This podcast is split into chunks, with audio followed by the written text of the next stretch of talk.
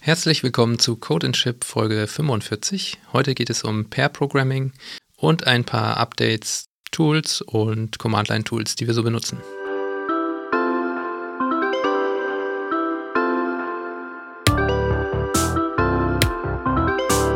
Ja, treffen uns am 1. Mai, untypisch eigentlich.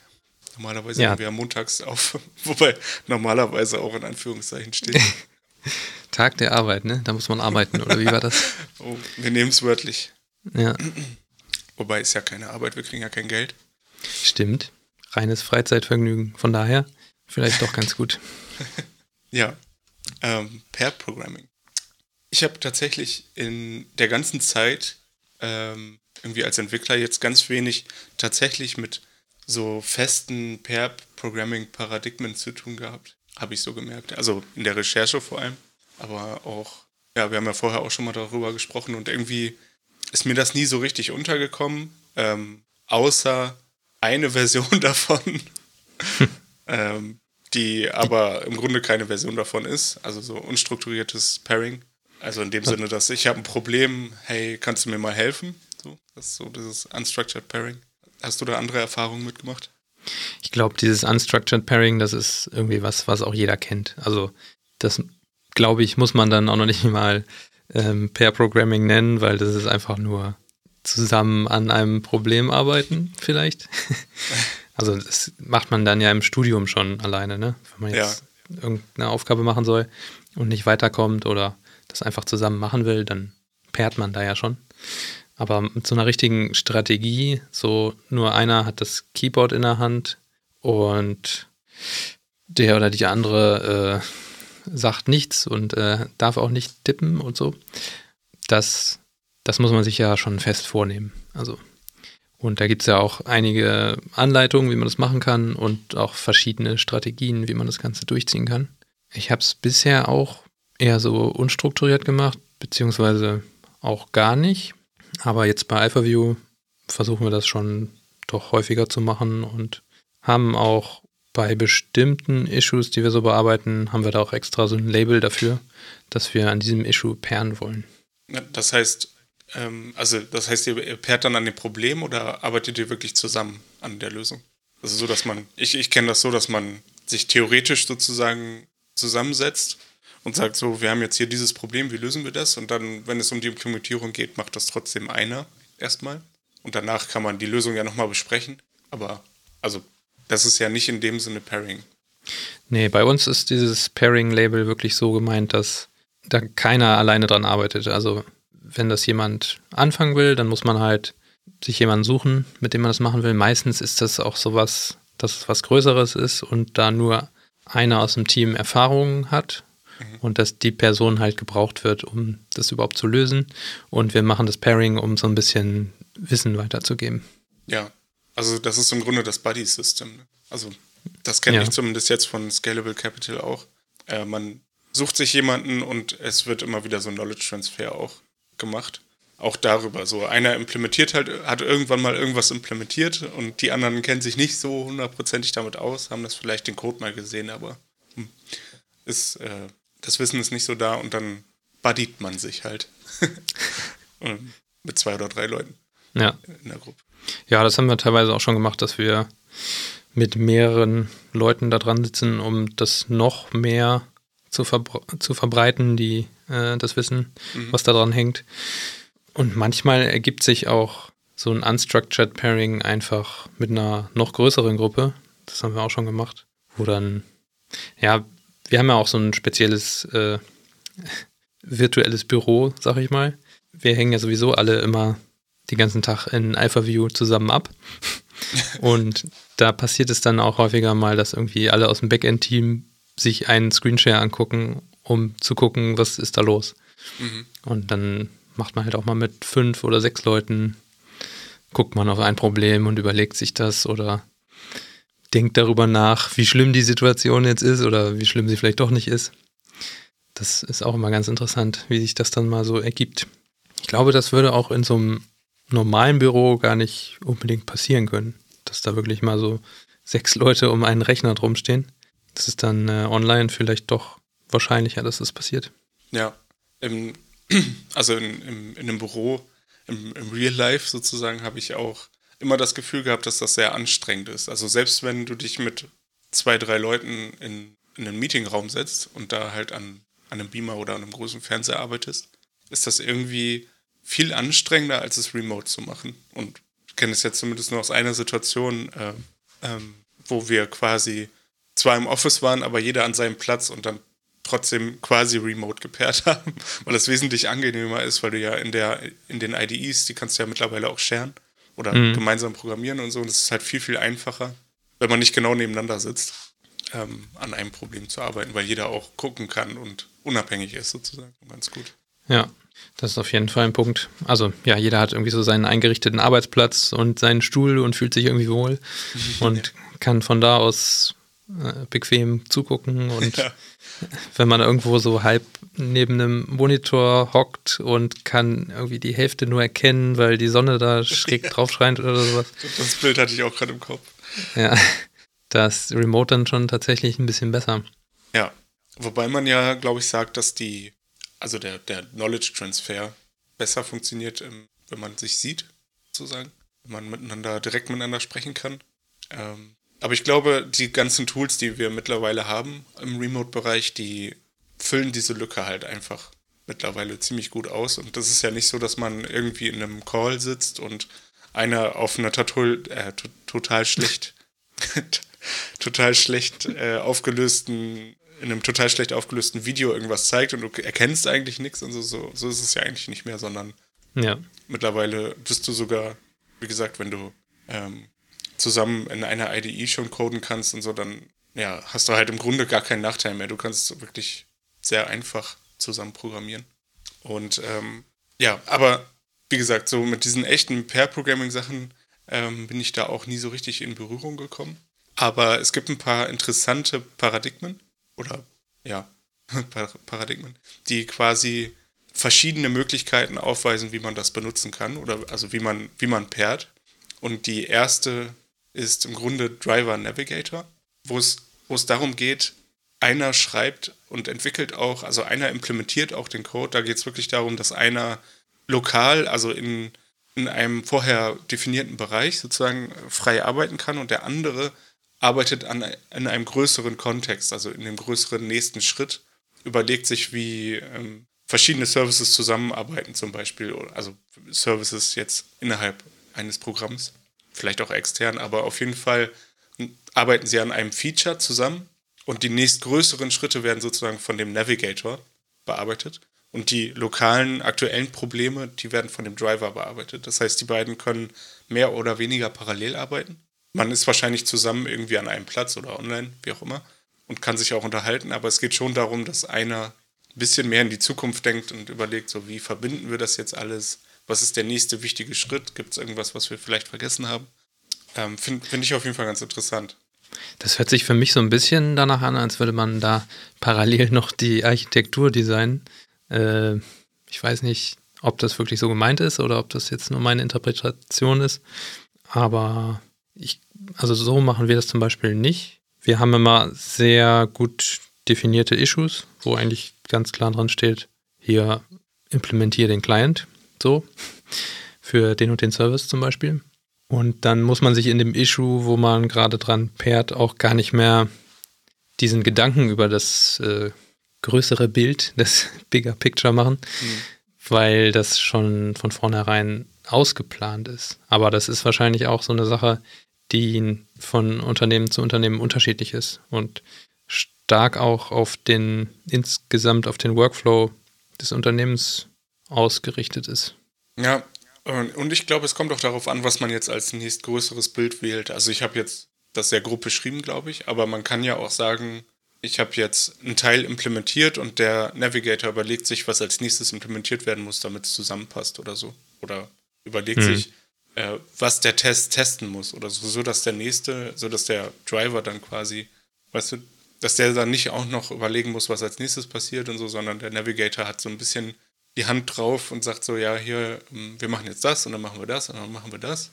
Und das ergibt dann alles Sinn. Mhm. Und der Driver kann sich wirklich auf das Implementieren fokussieren, auf das Problem.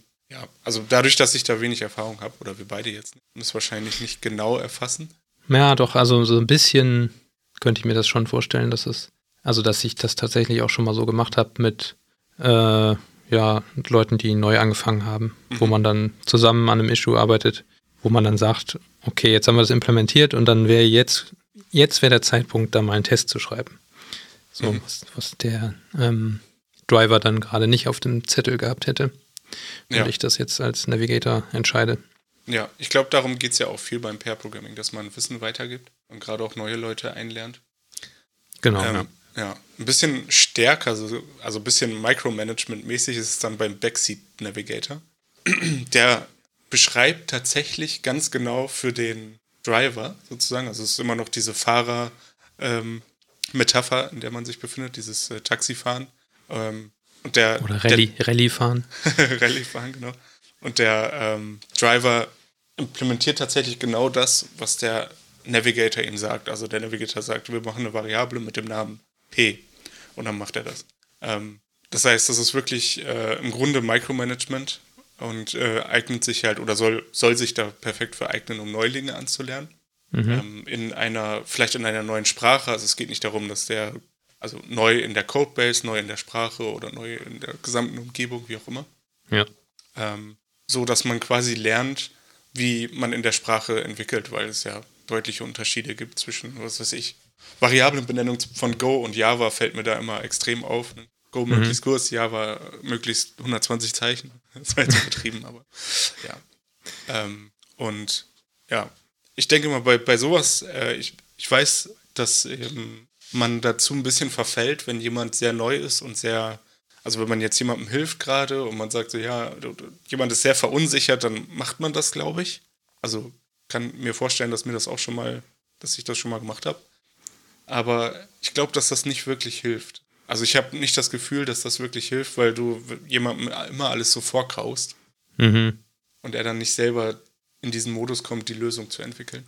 Ja, fände ich auch schwierig. Also, wenn man das jetzt wirklich so macht oder sich dabei ertappt, das so zu machen, dann würde ich jetzt erstmal so pauschal sagen, da ist irgendwas falsch oder dann muss man nochmal erstmal woanders ansetzen. Also, wo ich es mir jetzt wirklich vorstellen könnte, wäre äh, die Entwicklungsumgebung einzurichten. Also, du installierst jetzt das Tool, dann machst du die und die Einstellung, aber für so richtig Code ich glaube, da sollte man dann lieber erstmal alleine ein Tutorial machen oder irgendein Pet-Project, wo ja. man selber was implementiert. Da hat man, glaube ich, ein besseres äh, Lernergebnis dann. Ja, ich stelle mir das auch super unangenehm vor. Für beide Seiten. Ja. Ähm, weil es erstens lange dauert. Also, wenn ich weiß, was ich mache, kann ich ja viel schneller schreiben. Also als Navigator bin ich ja viel schneller. Das würde mich gedanklich, glaube ich, extrem aufhalten wenn man das wirklich durchzieht für ein ganzes Feature oder so. Hm. Da, also bei so wirklichen Neulingen, da habe ich es wirklich schon mal so gemacht, dass ich das für mich selber implementiert habe.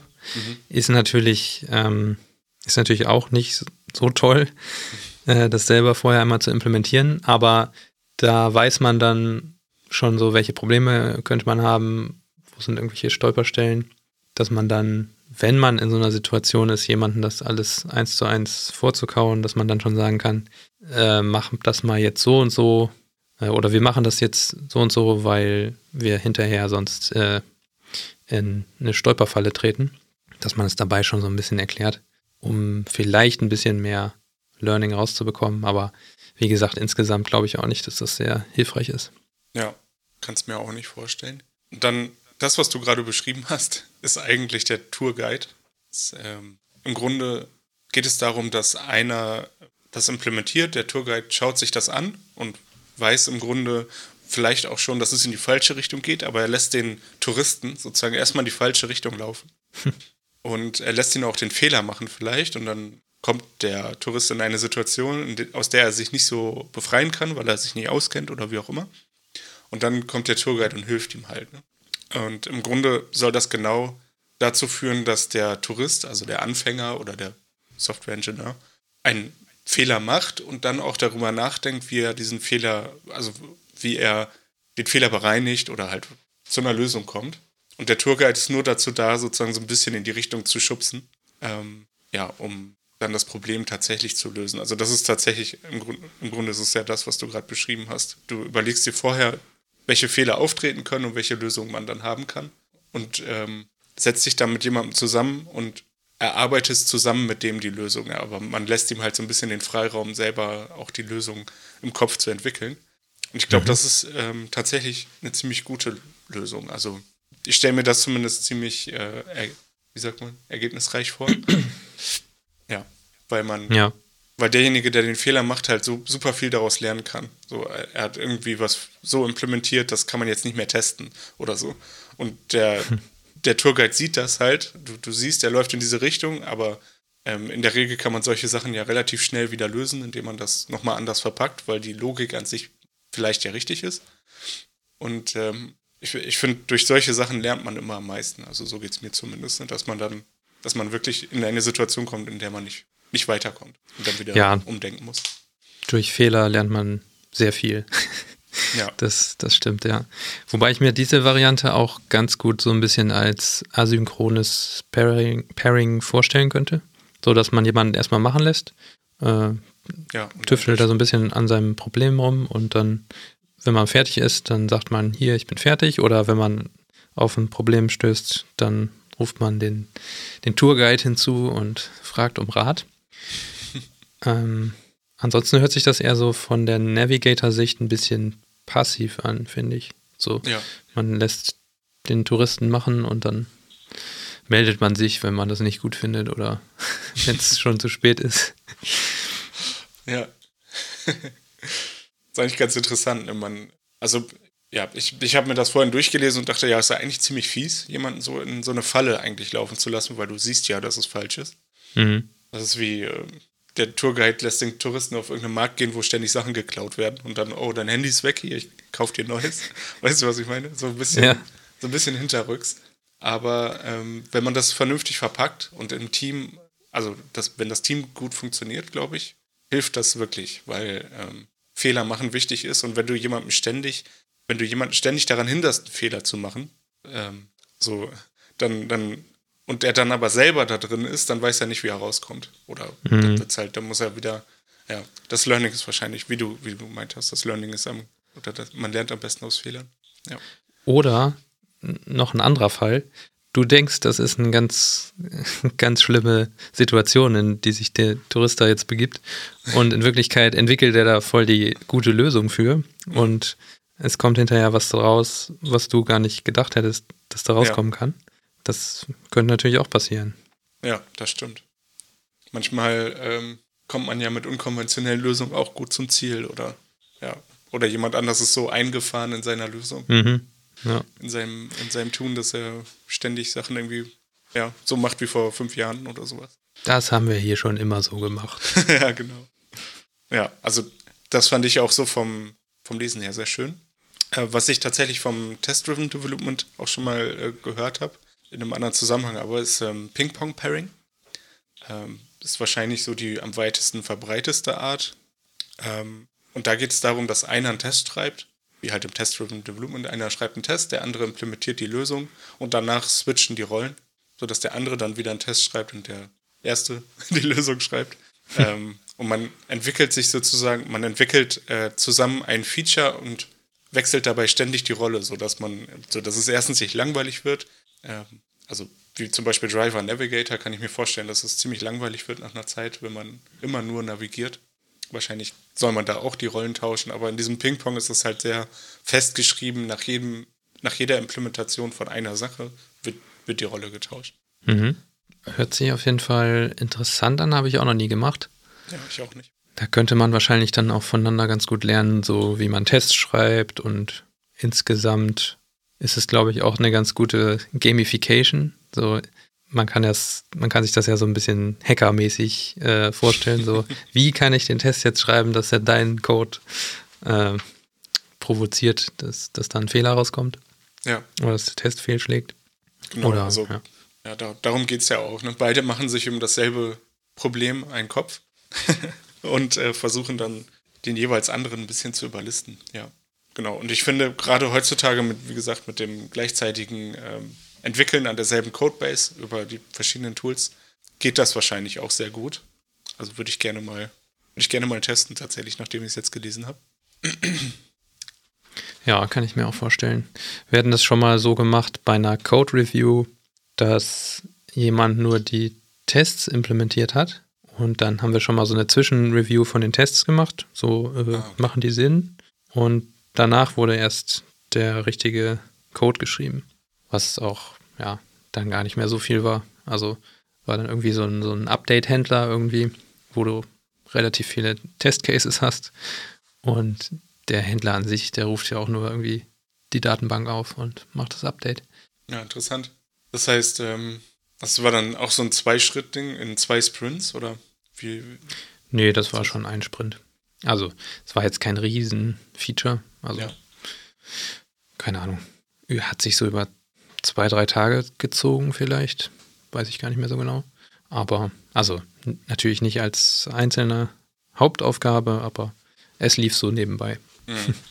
Wie man das so kennt. Man macht ja nicht immer nur eine Sache gleichzeitig, sondern ja, man ja. hat schon ein paar Kontext-Switches, was ja auch an sich eigentlich nicht so gut ist, aber lässt sich ja auch meistens nicht verhindern. Stimmt. Was ich ähm, bei diesen ganzen Pair-Programming-Styles immer wieder denke, ist, ich glaube, dass einen das stark unter Druck setzt, wenn man das am Anfang macht, sozusagen. Wenn man nicht genau weiß, wie der Output ist von zwei Personen oder zwei oder mehr Personen, sage ich mal. Ähm, mhm weil man im Grunde ja davon ausgehen muss, dass wenn ich mit jemandem zusammenarbeite, mehr schaffe. Sozusagen, ich schaffe schneller ein schwieriges Problem zu lösen oder ich schaffe schneller vielleicht ähm, ja, ein Feature zu implementieren, weil ansonsten macht es ja keinen Sinn, so businesstechnisch. Das heißt, mu ich muss ja einen Vorteil davon haben. Also ja, entweder bin ich schneller oder ich transfer transferiere Wissen ähm, oder arbeite halt Leute ein. Ja, ist ja eigentlich der zweite Punkt schon. Das heißt, ähm, ja, ich, ich bin da mal ein bisschen hin und her gerissen, ähm, ob sich das wirklich lohnt, ob, ob das Sinn macht oder ob dieses Buddy System oder Unstructured Pairing nicht eigentlich viel, also ich frage mich immer, ob es sozusagen sinnvoll ist, so einem Paradigma zu folgen und da sehr starr drauf zu sein, zu sagen, so, wir machen jetzt hier Tourguide und dann machen wir das auch. Oder ob mhm. man sagt, ja, wir machen jetzt hier, wir haben jetzt hier dieses Problem, wollen wir uns einfach mal zusammensetzen, das überlegen, wie das funktioniert ich mach mal irgendwas. So. Die, die Frage ist halt, wie, wie nah man am Paradigma ist, ne? Oder ob man sagt, so, das sind diese Möglichkeiten, oder wir haben, wir machen das hier manchmal so und so. Ich weiß nicht. Also ich, ich stelle mir vor, dass das irgendwie auch stressig sein kann, so zusammenzuarbeiten ständig in so einem, in so einem speziellen Paradigma. Ja, insgesamt muss man auch sagen, ähm, das hatten wir vorhin schon mal kurz mit der Anstrengung, so im Real-Life-Pairing. Im Remote Pairing hat man das auch. Also wenn man den ganzen Tag pairt, das ist, das sollte man nicht unterschätzen. Das ist schon auch anstrengend, das ist eine andere Situation als sonst. Wie das jetzt ist, wenn man einfach nur hart so einem Pattern folgt, ist natürlich auch ein Problem. Also, aber das ist ja bei allen Sachen so. Wenn du einfach einer Struktur folgst, die gar nicht zu dir passt, dann arbeitest du irgendwie mal gegen diese Struktur oder es mhm. fühlt sich so an. Von daher glaube ich, muss man das auch alles so ein bisschen an sich selber anpassen und an die eigenen Workflows. Oder man kann ja einfach mal alles ausprobieren und dann merkt man ja schon, was für welche Situation am besten geeignet ist, welches Prinzip, welche Navigator-Driver-Strategie. Und ist ja auch nicht so, dass, dass man da schon direkt von Anfang an ein Profi drin ist. Also es ist ja auch an sich ein Skill, den man lernt, dieses Pair-Programming. Ja. Da habe ich auch noch so einen ganz guten Pair-Programming-Guide von einer Firma gefunden, die sich auf so ein Pair-Programming-Tool spezialisiert hat. Tupel heißt das. Das ist ja so eine Desktop-App, die eigentlich dafür da ist, um Pairing remote zu machen. Und die haben einen ganz guten Guide, wo das nochmal alles beschrieben ist, was sind insgesamt die Vorteile von Pair Programming, äh, was man beachten soll. Und die haben auch noch so ein kleines Template, wie man das, wie man so eine Session aufsetzen kann, wenn man sich da mal Gedanken drüber machen möchte. Und da ist jetzt nicht das Ganze mit den ganzen Strategien drin, was wir jetzt besprochen hatten mit dem Unstructured und Driver Navigator. Also diese Driver Navigator Thematik wird auch aufgegriffen, aber da ist jetzt nicht dieses Tourguide Pattern zum Beispiel drin, sondern das ist mehr so ein allgemeine ein allgemeines Template, wie man das Ganze gestalten könnte. Ja, vielleicht ist das auch unwichtig. Also ich fand es interessant, ähm, das mal so zu sehen, glaube ich. ähm, aber ich glaube, dass es letztendlich keinen großen Wert hat, sich wirklich an eine, an eine von diesen Paradigmen jetzt festzuhalten, sondern man, vielleicht sagt man, ja, vielleicht geht man die mal im Team vorher einmal durch oder so und sagt, hier, das sind so die Möglichkeiten, wie man arbeiten kann. Und wenn, wenn man schon weiß, wie es funktioniert, so grob, dann kann man das ja auch adaptieren, äh, zu einer bestimmten Situation auch adaptieren, dass man sagt, so, hier, du fängst jetzt mal an, ich gucke mir das mal an, was du machst, je nachdem, in welcher Situation und was für ein Feature und wie auch immer. So, dass man auch nicht von vornherein sagt, so, ja, wir machen jetzt hier per Programming Tour Guide.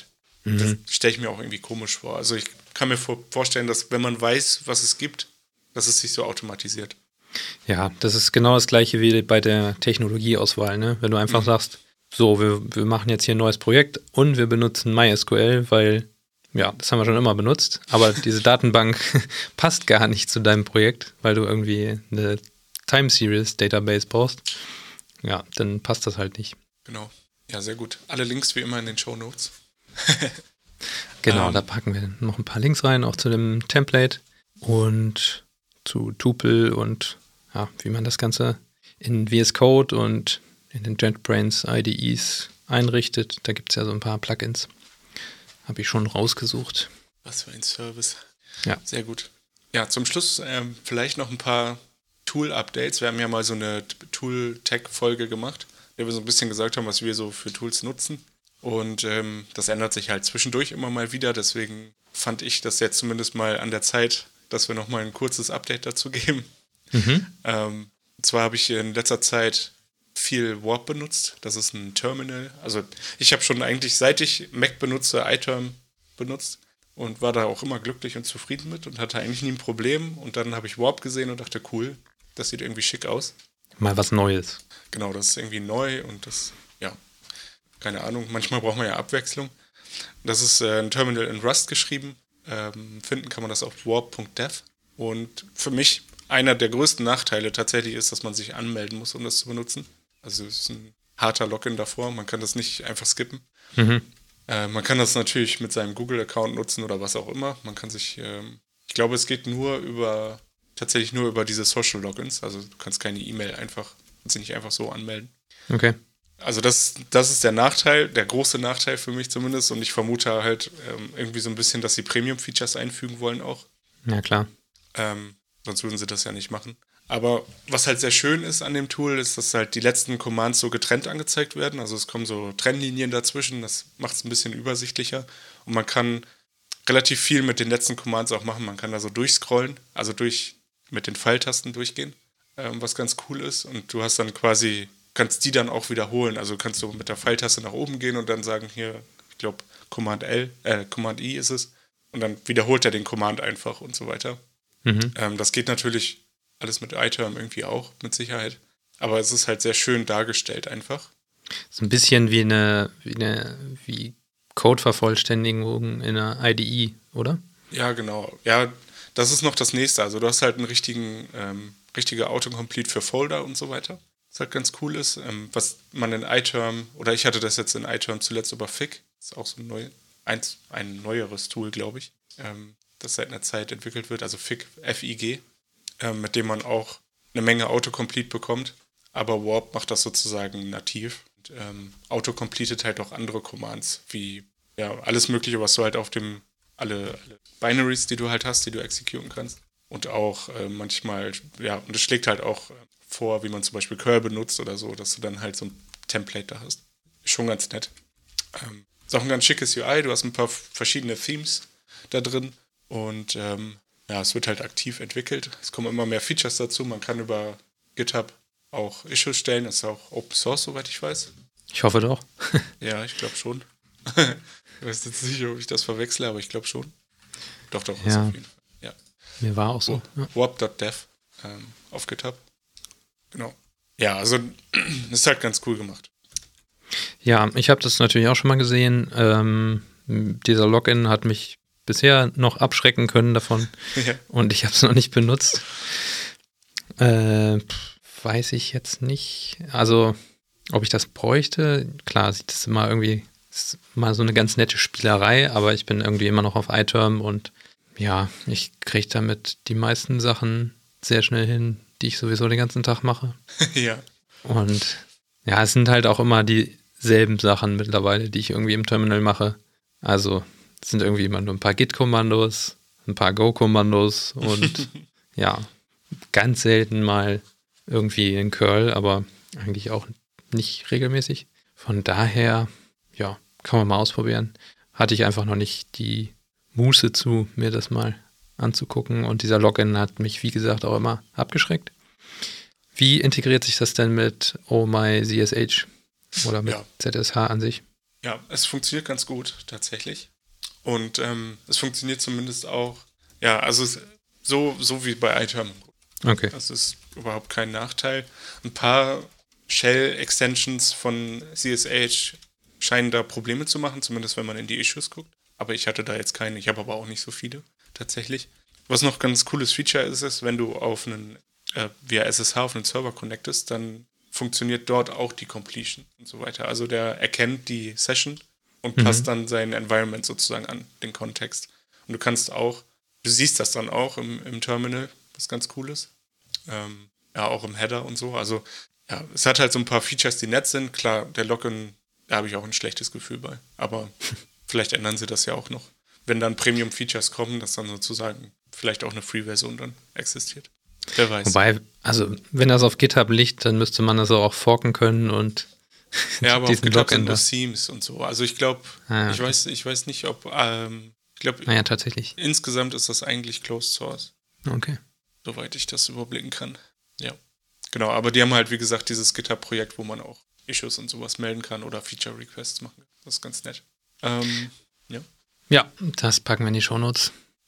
Das nächste ist, das hatte ich schon mal erwähnt, glaube ich, ähm, Raycast, was im Grunde eine Alfred-Alternative ist. Und Alfred ist eine Spotlight-Alternative für den Mac. genau. ähm, ja, aber Raycast hat ein paar ganz coole Features, äh, die ich in Alfred, glaube ich, nicht so einfach bekommen könnte. Zum Beispiel benutze ich ziemlich heavy die Snippets. Die sind jetzt seit der neuesten Version auch Rich Text, also man kann da quasi Markdown drin schreiben. Oder mhm. ja, man kann das halt formatieren. Und ich benutze das halt richtig oft als so Code-Ablage. Ich weiß nicht, dieses ungute Gefühl, wenn man vorher Code kopiert hatte und danach was anderes kopiert. Kennst du das? und, Vor allem, wenn äh, man es ausgeschnitten hat, ne? Ja, genau, genau. Und dafür benutze ich richtig oft diese Snippets. Also die sind dann auch durchsuchbar und man kann die auch taggen beim Erstellen. Das mhm. heißt, ähm, ich kann sozusagen für bestimmte Projekte dann Snippets anlegen oder ja, so ist halt meine Organisation. Ähm, und dann kann man diese Snippets später auch nochmal durchsuchen. Also ja, ich finde das ganz gut, weil man sich halt, benutze das richtig oft, um irgendwie Commands vorzubereiten, die ich irgendwie sonst im Terminal fahre, äh, ausführen würde oder und so weiter. Und ich habe die dann halt später noch, die sind dann nicht weg. iTerm hat ja auch dieses Preparing-Fenster. Das kann ich genau, wie das heißt wo du sozusagen Command vorbereiten kannst, aber der ist danach ja im Grunde weg. Mhm. So, oder ja, also er ist in der History, klar, aber irgendwie habe ich es im Snippet dann sicherer und kann es schneller bearbeiten. Also das benutze ich sehr viel und ähm, ja, man kann mittlerweile ähm, auch ganz cool das nächste Meeting anzeigen lassen. Also wenn du es in den Kalender eingebunden hast, in den Mac-Kalender, dann kann er das, kann er das nächste Meeting sozusagen in der Menübar anzeigen. Und dann kannst du mit einem Klick da einfach reinjoinen. Zumindest bei uns ist das so, weil wir Google Meet benutzen. Aber es funktioniert auch mit Zoom und anderen Meets sozusagen. Also es muss halt in, im Kalender eingebunden sein. Mhm. Das war jetzt eine, eine, andere App noch, ne? Dieses Meeting Bar? Nee, genau. Also Meeting habe ich vorher benutzt, aber Raycast kann das jetzt seit so, okay. der neuesten Version auch. Da bin ich dann auch drauf geswitcht, um ein Tool weniger zu haben sozusagen. Ja, das ist auch immer gut, wenn man so Tools konsolidieren kann in ein neues. Ja. Da bin ich auch immer ein Freund von. Ja. Und was ich tatsächlich in Raycast auch viel benutze, ist, äh, man kann einfach globale Hotkeys für alle, für alle möglichen Tools anlegen. Ähm, sehr einfach. Und das wird halt auch gebackupt und so weiter. Also du kannst das backuppen und sowas. Also zum Beispiel mhm. Warp hat jetzt keinen globalen Hotkey, so, Hotkey, so wie iTerm. Aber ich habe es einfach über Raycast sozusagen auf denselben Hotkey gelegt, wie ich vorher iTerm hatte und habe im Grunde jetzt dann keinen Nachteil. Okay. Ja. Es funktioniert einfach nur so weiter, nur dass ein anderes Terminal hochkommt, wenn du den ja, richtig. Shortcut ausführst. Okay. Ja. Also sind halt alles so kleine Sachen, ähm, die vielleicht ganz interessant sind, um mal nachzugucken. Ja, ich hätte noch ein Tool, was ich angefangen habe zu benutzen. auch nicht so in der Komplexität, wie man es nutzen könnte, aber dennoch. Und zwar ist das Obsidian. Das ist so ein äh, Note-Taking-Tool, ist komplett Markdown-basiert. Damit kann man sich so selber sein eigenes Wiki aufbauen und Notizen organisieren. Gibt es auch eine riesen Community, die da drüber sich austauschen. Und ja, ich kippe da einfach immer alles rein, was ich so an Wissen habe. Oder, keine Ahnung, irgendein, irgendwas, was ich mir mal langfristig merken muss. Zum Beispiel kann ich mir nicht merken, wie in Go die Deferred Functions aufgerufen werden. Also ist das Last in, First out oder, ja. oder umgekehrt. Und sowas schreibe ich mir dann da halt rein. Und wenn ich es wissen will, dann suche ich danach und finde das da ohne dass ich es jetzt wieder das tausendste Mal googeln muss, weil das lokal nachzugucken doch schon ein bisschen schneller geht, als auf das richtige Suchergebnis zu klicken und dann sich die Informationen dann auch noch aus der Seite rauszusuchen. Also das kann man ganz gut benutzen. Wie gesagt, ich benutze das gar nicht so in dem Umfang, wie ich es nutzen könnte, aber ich kippe da erstmal so alles rein, was ich habe. Und dann gucke ich mal, was ich davon später noch brauche. Ja. Finde ich, find ich eigentlich ganz nett eine Notion-Alternative auch, ne? Mhm. Ja, genau. Das sind, da gibt es ja einige Note-Taking-Lösungen, die irgendwie in letzter Zeit sehr hip geworden sind. Ja. Und dieses Obsidian, das ist relativ Open Source-mäßig auch gestaltet. Es gibt dafür auch mobile Apps und ja, es ist halt nicht irgendwie, dass du eine Webview brauchst, um überhaupt an deine Notizen zu kommen, sondern die Notizen werden einfach als Markdown-Files gespeichert, was ich ganz nett finde. Und wenn du es irgendwann nicht mehr benutzen willst, dann kannst du diesen Obsidian-Folder auch einfach in VS Code öffnen und hast deine ganzen Notizen wieder und kannst sie auch da durchsuchen. Mhm. Und das ist nicht irgendein proprietäres Format, was man dann erstmal wieder auseinander pflücken muss über eine API oder was weiß ich. Ja, und du kannst auch ähm, das irgendwie mit Git synken. Zumindest äh, habe ich das irgendwann ja, mal gelesen, dass man. Klar, sind ja einfach nur Markdown-Files. Ja, aber es gibt irgendwie so ein Plugin, dass man quasi dann auch auf allen Geräten dieselben oder äh, die Notes synken kann. Ich glaube, die haben auch einen eigenen Sync implementiert, den muss man dann aber bezahlen. Aber ich glaube, du kannst auch andere Sync-Methoden da benutzen. Da wird sicherlich irgendwas in den vielen Communities zu finden sein. Ich ja. habe es jetzt nicht gesynkt, weil ich es einfach nur lokal habe. Aber ja, kann man machen, wenn man es will. Wenn man, wenn man will. Sieht cool aus. Also auf der Webseite sieht man auch so einen Graph, wie, wie scheinbar Notes zusammenhängen. Genau, du kannst sie auch taggen. Sieht ziemlich cool aus. Und diese Metadaten, wie, wie die zusammenhängen, das schreibst du einfach als Header in die Markdown-Datei rein. Mhm. Und ja, das funktioniert einfach. Das ist echt ganz gutes System. Sehr cool. Ich glaube, dann war es das erstmal für heute, oder? Ja, ich glaube auch. Das war ein kleines Tool-Update und ein bisschen zu Pair-Programming. Wie gesagt, alles in den Show Notes, wenn ihr da nochmal was nachgucken wollt. und dann vielen Dank fürs Zuhören und bis zum nächsten Mal. Bis zum nächsten Mal. Ciao.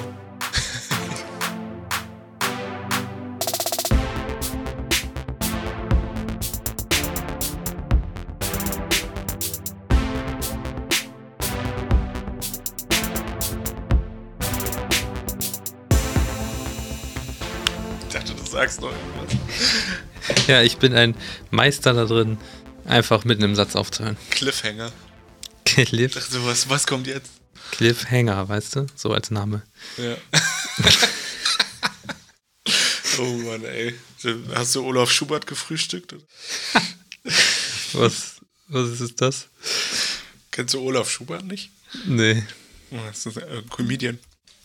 Olaf Schubert. Der macht auch immer so Wortwitze und verdreht alles. Mhm. Ja. Der sieht nerdy aus. Ja, der ist, ja, das ist verwirrend. Betroffenheitslyriker. ja. Also ja, manche Sachen schon mal sind gesehen. echt witzig, aber manche Sachen sind albern. Ja. Wie immer bei so Komikern. Cool. Glaub, jetzt, wolltest du, jetzt wolltest du noch, ja, ich glaube auch, es war ganz gut. Äh, jetzt wolltest du noch über Twitter reden, ja? Ach so. Ach, was weiß ich. Ich äh, benutze Twitter nicht mehr so viel. Ja. Oder ich versuche es eigentlich gar nicht mehr zu benutzen. Es aber schon vorher, also, naja, es hat, glaube ich, wenig mit Musk zu tun, sondern eher damit, dass mir das immer mega auf den Sack geht. Die Verrohrung der Gesellschaft.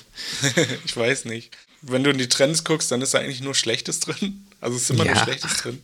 Und, Guck äh, in, der, in die Trends. Und im, ja, weiß ich auch nicht. Und in meiner Timeline, da sind halt viele Software-Ingenieure, aber es ist, es, das grenzt alles so an, es ist alles nur noch Selbstwerbung. Weißt du? Mhm. Und so, oh, ich habe jetzt, ich benutze jetzt dieses Framework oder voll geil, ich benutze jetzt das. Und warum das der einzige Weg ist, das zu machen. Oder warum man keine Microservices benutzen sollte. Das ist alles nur noch so, so Hot Take-mäßig. Weißt du, was ich meine? ja. Oh, das ist ganz schlimm. Weiß ich auch nicht. Man denkt immer, hm. man, immer, man liest das so und denkt immer, man ist total outdated. Und dabei ja, okay. ist es halt dasselbe Zeug nur 20 Mal aufgewählt. ja. Neulich, neulich habe ich gesehen, irg irgendwelche Nachwuchsentwickler wollten ähm, WordPress als JavaScript-Framework verkaufen. Also irgendwo gab es so, was ist euer liebstes äh, JavaScript-Framework? Und irgendjemand hat dann da WordPress drunter geschrieben und dann war es mal große Verwirrung. Wie, WordPress ist gar kein JavaScript-Framework? das war ganz lustig. Schlecht. WordPress hat bestimmt ein JavaScript-Framework. Ja, kann sein. Vielleicht ein bisschen in diesem Markdown-Editor, aber an sich ist das, glaube ich, schon noch hauptsächlich good old PHP. ja, das stimmt. Aber jetzt ist auch dein Mastodon-Account wieder aufgewacht, ja? Ja, ich habe so ein bisschen geguckt. Ähm, Versuche einfach ab und zu mal so irgendwas zu posten. Mhm. Ja, keine Ahnung. Ich finde halt, also ich suche eigentlich so einen Austausch halt manchmal, ne? Und ich habe immer das Gefühl, online geht das nicht. Also, ja, oder du musst halt wirklich in irgendwelche Communities rein. Ja, da musst du halt in einem Forum posten wahrscheinlich. Oder ja, oder in einer anderen Art und Weise. In irgendeinem Slack oder Discord sein oder keine ja. Ahnung. So eine Twitter-Communities gibt es ja jetzt auch. Aber ich finde das auch alles, das ist so stark fragmentiert alles. Dann für die einen musst du dahin, für die anderen musst du dahin. Mhm. Das eine Ding ist nur ein Reddit irgendwie richtig groß und auf Reddit habe ich auch irgendwie auch nicht so richtig Bock. Ja, ja, ja echt habe ich auch noch nie gesehen. Weiß nicht. Ich finde ich es oft viel zu toxisch. Also, wenn, wenn man irgendeine Meinung hat, die ein ganz bisschen, ja, die nicht, nicht sauber differenziert ist, sage ich mal. Also, ich, man hat ja nicht viel Platz. Also, selbst wenn du jetzt bei Mastodon postest, hast du wie viel? 500 Zeichen? Und, äh, ja. und ähm, bei Twitter ist es ja noch schlimmer. Oder waren es da jetzt auch 500? Nee, nee 280. 280. Ja. Wer auch immer das festgelegt hat, das ist wahrscheinlich die Entfernung ja. vom Mond in Lichtjahren durch zwei oder so. Nee, früher waren es 140, weil äh, wegen SMS und ja. weil da noch der Twitter-Link reinpassen musste. Und dann haben sie es irgendwann auf äh, das Doppelte erhöht. ja, also 140 meinst du? 140 und dann 280. Ja, 140 und dann 280. Ja, ja. ja wie auch immer. Jedenfalls kannst du ja eigentlich nicht. Also ich denke mir immer, du kannst ja online nicht genau das sagen, was du denkst, weil das wäre ein ziemlich langer Text. Also hm. versuchst du es immer ein bisschen runterzubrechen auf, keine Ahnung, halt das Nötigste.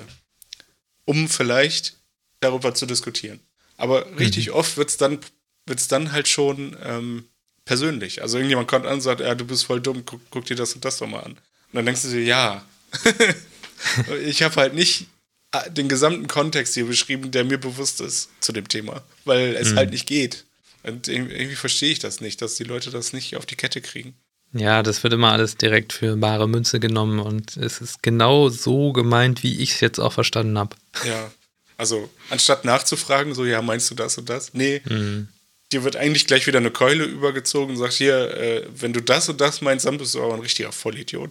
Und so, ja, und dann aus der Nummer als jemand, der den Post initial erstellt hat, rauszukommen, ist auch voll schwer. Ja. Weil du kannst ja nicht sagen, ja, aber so habe ich, also dieses, ja, aber so habe ich das nicht gemeint, ich meinte das und das, ist dann immer alles so kindergartenmäßig, ne? anstatt das, ja, ist halt mhm. von vornherein irgendwie wahrscheinlich schon zum Scheitern verurteilt, wenn man nicht alles perfekt organisiert. So, also so ein richtiger Austausch, habe ich das Gefühl, find, kann irgendwie im Internet gar nicht mehr so richtig stattfinden. Es sei denn halt, du kennst die Leute oder, also, ne? Ja. Oder es ist positiv. Also wenn es immer positiv ist, dann sind die dann, wobei es ja auch kein Austausch ist. Also wenn du sagst, guck mal, hier, ich habe das und das gemacht, voll geil. Und andere sagen, hey, das, das ist cool. Das ist zwar schön, aber auch nicht, ja, ist halt auch kein Austausch. Ja, aber selbst dann findest du noch irgendjemanden, der darunter kommentiert, ja, aber warum hast du es nicht so und so gemacht? ja, ja, das kann auch sein, ja. ja. Was ich an Twitter so faszinierend finde, ist, dass eigentlich keiner genau sagen kann, warum das so populär ist und so groß geworden ist, wie es ist. Also, ich weiß nicht, ob das auch an den Journalisten liegt, die da viel abhängen. Mhm. Und wird auch alles immer viel schneller hochgekocht, als es dann wirklich ist weil die tatsächlichen Twitter-User, das sind ja, keine Ahnung, 0, irgendwas Prozent von der Gesamtbevölkerung. Und ja, wenn man dann halt auch in dieser Twitter-Blase ist, dann denkt man auch immer, es ist alles ganz schlimm, was hier gerade abgeht. Aber wenn du so in die echte Welt rausguckst, das interessiert halt gerade einfach gar keinen. Ja. Und insgesamt kann aber auch keiner genau sagen, warum Twitter so erfolgreich ist und was Twitter so erfolgreich gemacht hat. Also, ja. und Twitter selber, die, die hatten ja auch oder die haben ja selber irgendwie Probleme, überhaupt dieses Produkt vernünftig voranzutreiben. Ich meine, richtig Innovationen gab es da halt auch nicht, waren vielleicht auch gar nicht nötig, aber sie haben auch nicht daran gearbeitet, das irgendwie insgesamt wesentlich zu verbessern. Also wir haben dann irgendwelche Features von anderen Apps kopiert und da reingepackt und pff, ja, diese ganze Troll- und Automat automatisierte Bots-Geschichte haben sie immer noch nicht in Griff. Ist wahrscheinlich auch so schwer, aber die haben ja, irgendwie 7000, also, 7000 Mitarbeiter. Ich weiß nicht, was die den ganzen Tag machen. Ja. Ich meine, letztendlich lebt Twitter doch davon. Von diesem ähm, so Far Right und Far Left mhm. Gedöns. Ne? Und deswegen ist es ja auch so krass, dass die Meinung, die in Twitter vorherrscht, überhaupt nicht ein Abbild der Realität ist. Ja. Weil da eigentlich nur die Extremisten, also ne, im übertragenen Sinne die Extremisten sind. Und mhm. auch alle anderen sind ja auch eher nicht bereit, sich sozusagen diesem Mob auszusetzen und was dazu zu sagen. Also, keine Ahnung, wenn da jetzt wieder irgendeine Kuh durchs Dorf getrieben wird, würde ich wahrscheinlich nicht hingehen und sagen, ja, seid ihr alle bescheuert, lasst den doch in Ruhe oder so, weil dann wirst du ja mega, mega niedergeballert von allen Seiten wahrscheinlich. Ja, und, und deswegen hältst du einfach die Klappe. Irgendeinen Grund wird es auch haben, dass da gerade jemand durchs Dorf getrieben wird, aber wie das stattfindet, ist natürlich auch nicht immer so schön. Ja, ja, klar. ich weiß nicht. Also, ja, ist schon. Es gibt ja auch diese. Ähm, die, äh, über Twitter wurde ja auch viel QAnon verbreitet. Ja. Damals. Und auch dieser. Ähm, wie hieß das noch? Pizzagate. Das wurde ja auch über QAnon über Twitter verbreitet. Ja. Und ähm, sie sagen ja bis heute, ähm, weiß man nicht, warum Twitter das nicht geblockt hat oder so. Also sie äußern sich dazu nicht. Und ich gehe mal davon aus, dass der Grund ist, weil das einfach Leute anzieht. Ne? Du, ja. die Werbung, die Werbung wird dann geguckt und dann nehmen die halt Geld ein. Weil wenn da immer nur alles toll und alles supi ist, dann kommt halt keiner. Ja, klar. ist halt wie Facebook. Also, ist wie so, beim, ja, solange es Unfälle gibt, äh, gucken Leute hin. Hm. Und sonst halt nicht. Sonst sitzt man lieber draußen in der Sonne. Hast du das Xavier Naidu Entschuldigungsvideo gesehen? Nee, habe ich. Ich habe nur einen Ausschnitt gesehen, irgendwie ein paar Sekunden. Äh, ich habe mir das nicht das ganze Video angeguckt, nee. Ja. Du schon? Ich habe es irgendwo auf Twitter gesehen und habe mir das mal angeguckt, aber ich weiß nicht. Ich glaube, ja, da gab es dann auch schon wieder so Verschwörungstheorien, dass er irgendwie ein neues Album am Start hat und ja, klar. eine Tour machen will. Das ist ja keine Kohle mehr. Ja, oder das, ja. War auch mega vage, was er da gesagt hat. So, ja, ich habe mich irgendwie verleiten lassen oder teilweise habe ich irgendwas gesagt. Also keine direkten Entschuldigungen, also es war schon ein bisschen komisch. naja. Ich glaube, ich, ich weiß nicht. Das ist alles so komisch. Diese ganze Situation finde ich so komisch. Ja. Also, ich weiß auch gar nicht, was. Kann dazu auch nicht so richtig was sagen. Fand den schon vorher komisch. Und dann hat er noch komische Sachen gesagt. Das hat mich halt beschädigt. Bestätigt. beschädigt hat mich das auch.